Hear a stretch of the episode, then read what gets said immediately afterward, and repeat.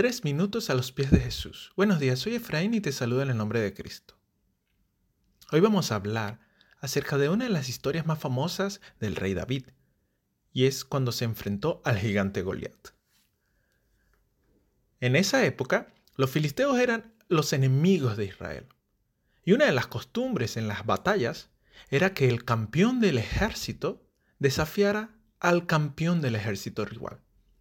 Los filisteos tenían a Goliat, un gigante de casi tres metros de alto.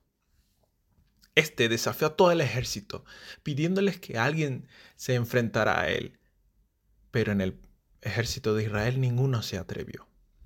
En esa época, un muy joven David, algunos historiadores hablan de que tendría quizás 14 años aproximadamente, estaba visitando el ejército de Israel para llevarle comida a sus hermanos.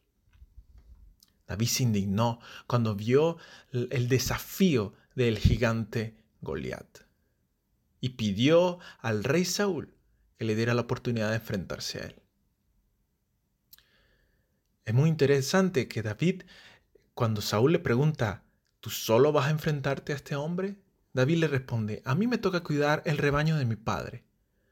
Cuando un león o un oso viene y se lleva una oveja del rebaño, yo lo persigo y lo golpeo hasta que suelta la presa, y si el animal me ataca, lo sigo golpeando hasta matarlo.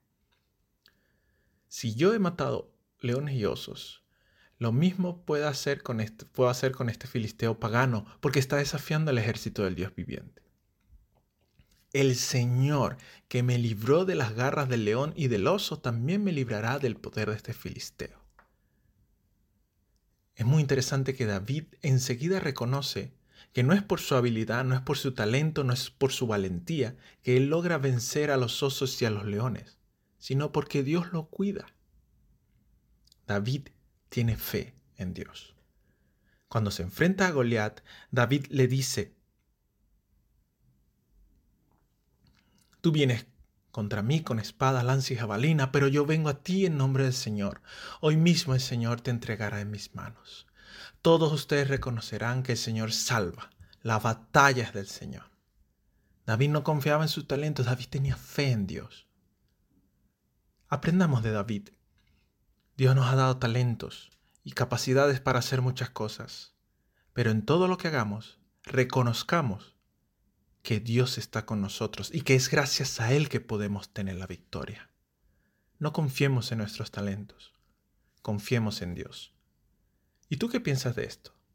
Nos gustaría conocer tu opinión y comentarios y puedes visitarnos en la página iglesialatina.com.